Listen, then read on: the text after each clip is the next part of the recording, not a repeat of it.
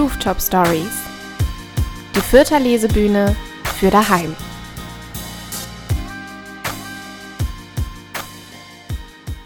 Aloha, hey! Einen wunderschönen guten Morgen, Mittag, Abend, welche Tageszeit auch immer gerade bei dir herrscht und herzlich willkommen zur Februarausgabe der Rooftop Stories. Bei den Rooftop Stories handelt es sich um eine Lesebühnenreihe in der Stadt Fürth und wie der Name Lesebühne schon sagt, ist es normalerweise eine Live-Veranstaltung, aber dank der lieben Pandemie gibt es uns seit einiger Zeit als Podcast. Gegründet wurde die Lesebühne von Emanuel Reinschüssel, Robert Segel und meiner Wenigkeit. Ich bin Lara Ermer und darf den Podcast moderieren. Wir beginnen die diesen Morgen, Mittag, Abend, was auch immer, auch wie immer mit Musik. Die kommt heute von Richter und Lippus. Richter und Lippus sind ein Musikduo, das die eigene Musik äh, sehr vielfältig beschreibt. Da sei von tanzbar und emotional, Liedermacher und Folk-Pop wirklich alles dabei. Ich bin sehr gespannt. Ohren auf für Richter und Lippus.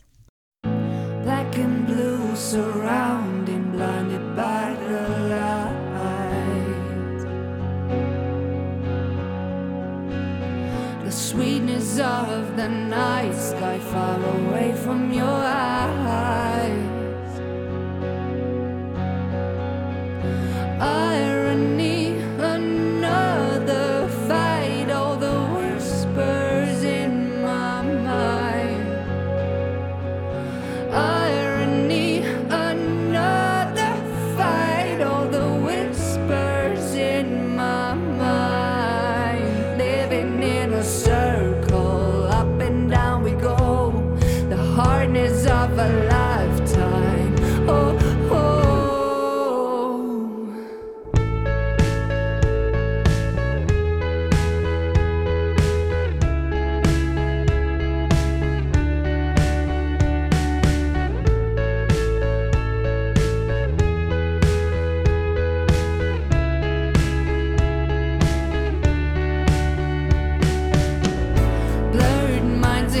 clouds, another restless night.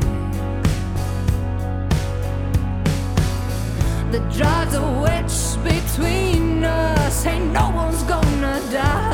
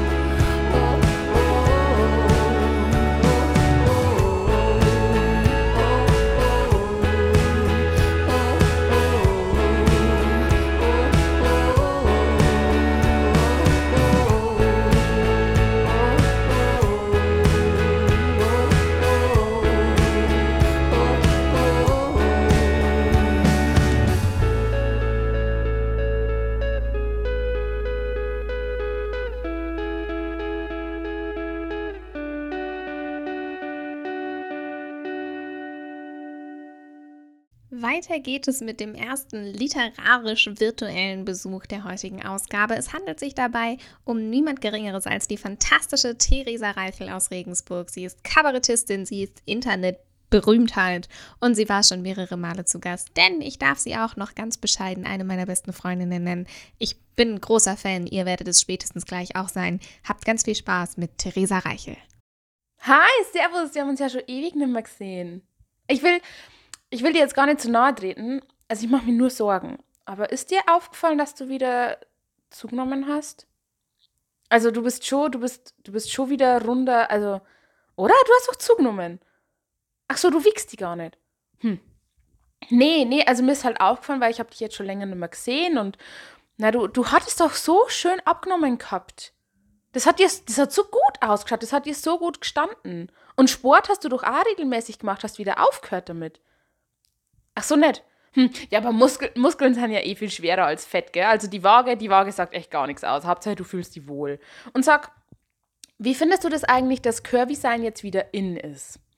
Also ich meine, Frauen wie du hatten es ja wahrscheinlich super schwer seit, pff, keine Ahnung, Barock oder so. Hast du das gewusst? Hast du gewusst, dass fette Frauen im Barock als wunderschön gegolten haben? Ich glaube, das war, weil dick sein früher was mit Reichtum und Wohlstand zu tun gehabt hat. Und heute ist man eh nur fett, wenn man komplett die Kontrolle über sein Leben verloren hat. Ja. Aber nee, du bist ja nicht fett. Du bist nicht fett, du bist voll schön. Fett ist ein Schimpfwort. Du darfst dich nicht selber beschimpfen, weißt? Und du, du darfst auch nicht sagen, dass du fett bist. Du bist curvy. Curvy darf man jetzt ja wieder sein. Curvy sein ist voll im Trend. Männer finden curvy Frauen ja total super, nur dick darf man halt nicht sein oder fett. Aber das bist du ja nicht. Du bist nicht fett. Aber merkst du eigentlich ja einen Unterschied im Club? Also, ich meine, früher so, also vor so fünf Jahren, wo Curvy sein noch nicht im Trend war, da musst du ja im Club komplett deine Ruhe gehabt haben, oder? Ist ja voll geil. Also, ich werde ja ständig angemacht von irgendwelchen Typen, wenn ich ausgehe. Da muss das bestimmt super sein, wenn man einfach die ganze Zeit seine Ruhe hat und nicht angegraben wird. Außer die beschimpfen dich halt. Das passiert dir bestimmt auch oft, oder? Bist du oft fett genannt von random Typen im Club? Ich habe da, hab da einen tollen Konter, wenn dir das das nächste Mal passiert. Pass auf. Wenn dich wieder jemand fett nennt, dann sagst du einfach, ich bin fett, du bist blöd, ich kann abnehmen, was kannst du? Hm. Hm? Nee, du sollst ja gar nicht abnehmen, gell? Hauptsache, du fühlst dich wohl. Aber es ist ja super, dass Frauen jetzt wieder curvy sein dürfen und trotzdem schön sein können. Es muss halt das richtige curvy sein, gell? Das Richtige. Also keine Hip-Dips zum Beispiel. Ja, voll. Das, was du da hast, die Delle am Becken, nee. Das ist nicht im Trend, hier darf keine Delle sein. Es muss eine Kurve sein, nicht zwei. Eine Kurve muss man haben an der Hüfte. Das ist schön, das finden Männer gut. Aber dafür darfst du jetzt ja wieder Zellulite haben und Dehnungsstreifen. Also ein paar zumindest. Weil weißt du, Männer, Männer finden das super sexy, weil das echt ist. Mhm. Ja, Frauen, die Größe 32 haben, das wollen Männer nicht mehr. Das ist nicht echt, die hungern bestimmt alle voll. Niemand schaut so aus. Aber Männer wollen jetzt wieder was zum Anpacken mit Dehnungsstreifen und Zellulite, ein bisschen zumindest, weil das ist echt. Männer wollen echte Frauen mit einer Kurve, keine perfekten Insta-Models. Das schreiben sie alle in ihre Tinder-Bios. Bitte keine Insta-Models.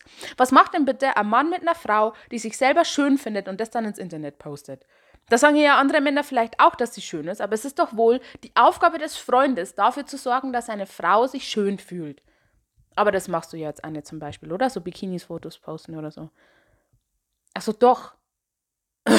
also echt, Hauptsache du fühlst dich wohl damit. Also ich würde das nicht machen mit meinem Körper und mit meiner Figur. Und du bist ja noch viel, also nee. Aber es gibt ja bestimmt auch Männer, die das schön finden, also darfst du es darfst schon machen. Schönheit liegt ja immer im Auge des Betrachters, gell? Hä? Ja, gut, oder im Auge der Betrachterin halt.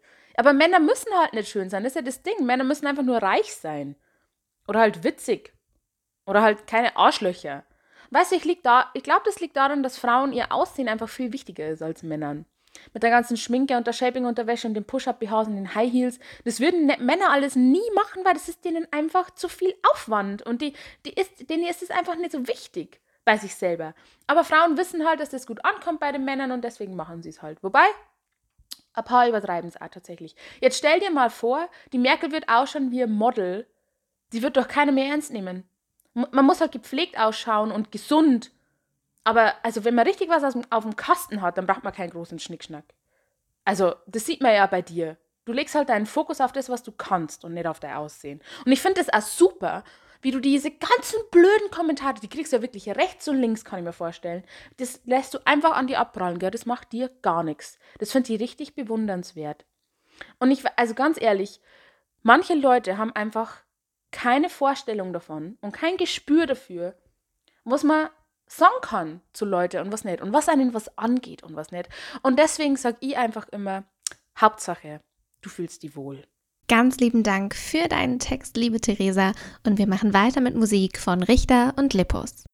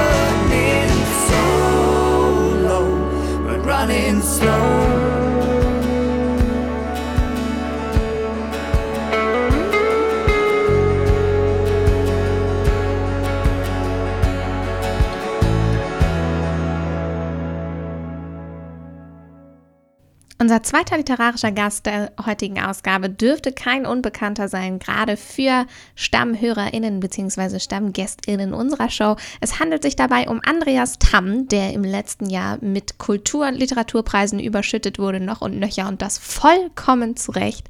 Tatsächlich ist Andreas einer der Gründe, warum ich es ein bisschen bereue, aus Franken weggezogen zu sein. Ich wohne ja mittlerweile in Frankfurt und er ist kurz bevor ich abgedampft bin, ähm, nach Nürnberg gekommen und es ist sehr, sehr schade. Ich hätte ihn sehr gerne regelmäßig auf Literaturveranstaltungen getroffen. Umso schöner, ihn heute akustisch zu Gast zu haben. Viel Spaß mit Andreas Tamm. Hallo, ich lese einen Auszug aus meinem unveröffentlichten Text Relax, This Won't Hurt oder Der Tod ist eine Episode. 4. Oma stirbt. Kurz nach Weihnachten stürzt sie auf der Treppe. Schuld ist der neue aus unerfindlichen Gründen blinkende Rauchmelder, der beide, Oma und Opa, ganz unruhig machte. Nun liegt sie im Krankenhaus. Der gebrochene Oberschenkelhals ist operiert, die Operation verlief gut, doch Oma ist zusammengeschrumpft.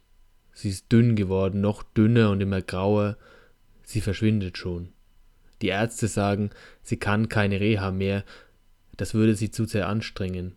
Nicht wegen des Oberschenkels, sondern wegen des Krebses, der sich in ihren Organen und Knochen festgebissen hat.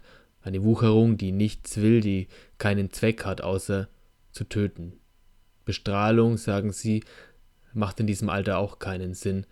Die würde sie nicht überstehen. Wir können den Krebs bekämpfen und sind oft erfolgreich, aber immer, immer wieder müssen wir auch kapitulieren und diesen Kampf gegen meine Oma, den wird er gewinnen. Daran wird sie sterben, vielleicht morgen oder in zwei Wochen oder vier Monaten, aber lange geht es nicht mehr, und das weiß sie, das wissen die Ärzte, das weiß ihre Tochter, meine Mutter und ihre Söhne, meine Onkel, und das weiß ich.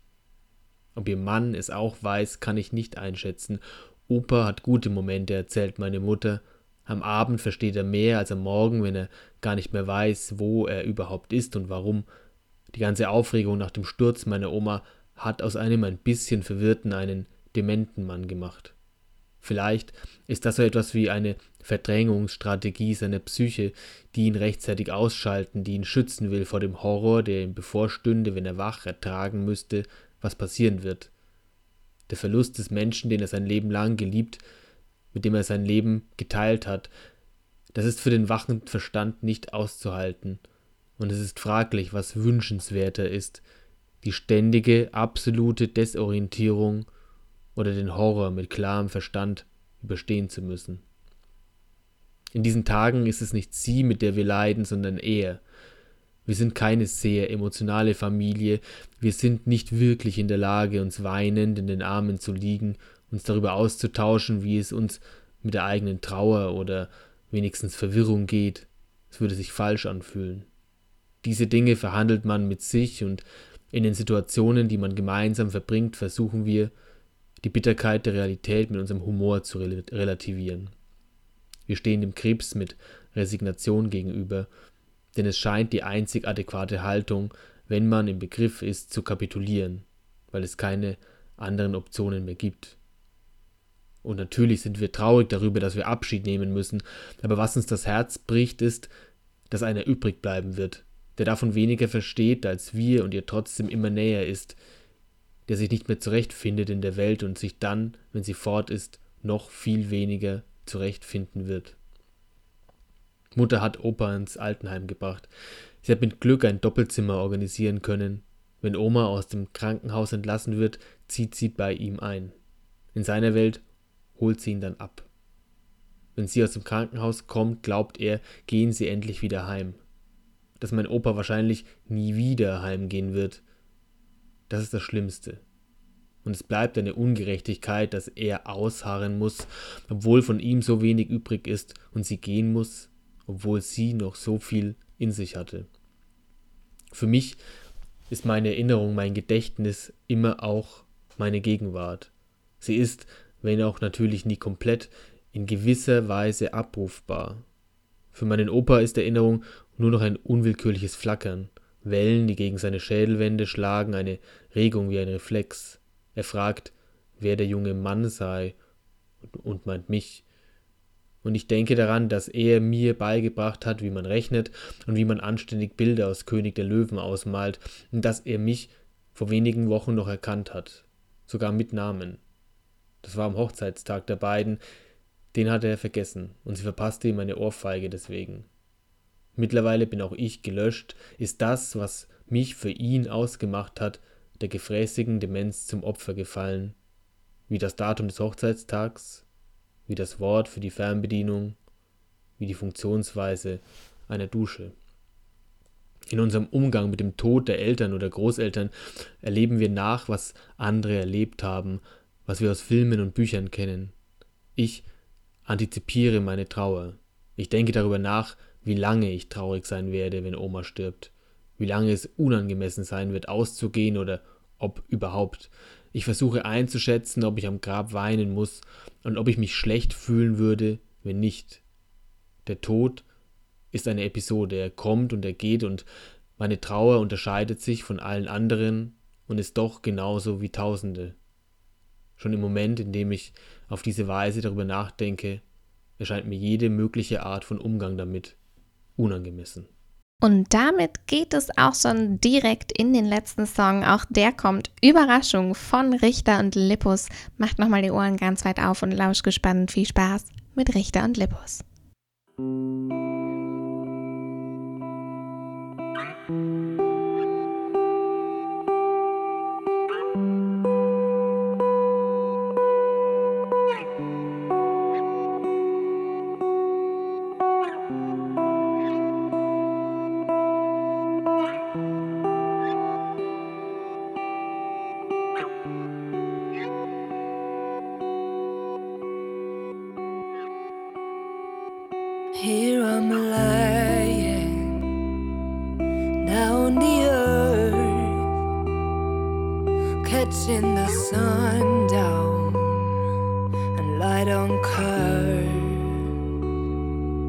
Knowing you always beside these days. Oh, you've been a blessing for the time at this place. Hearing your voice is more than a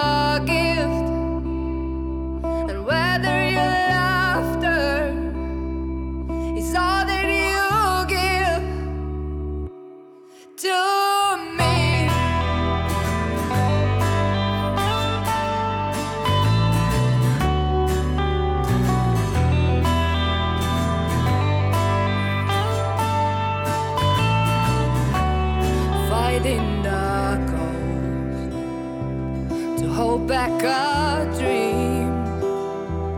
Small words illusion, alive in the stream. Closing the boxes with pictures of you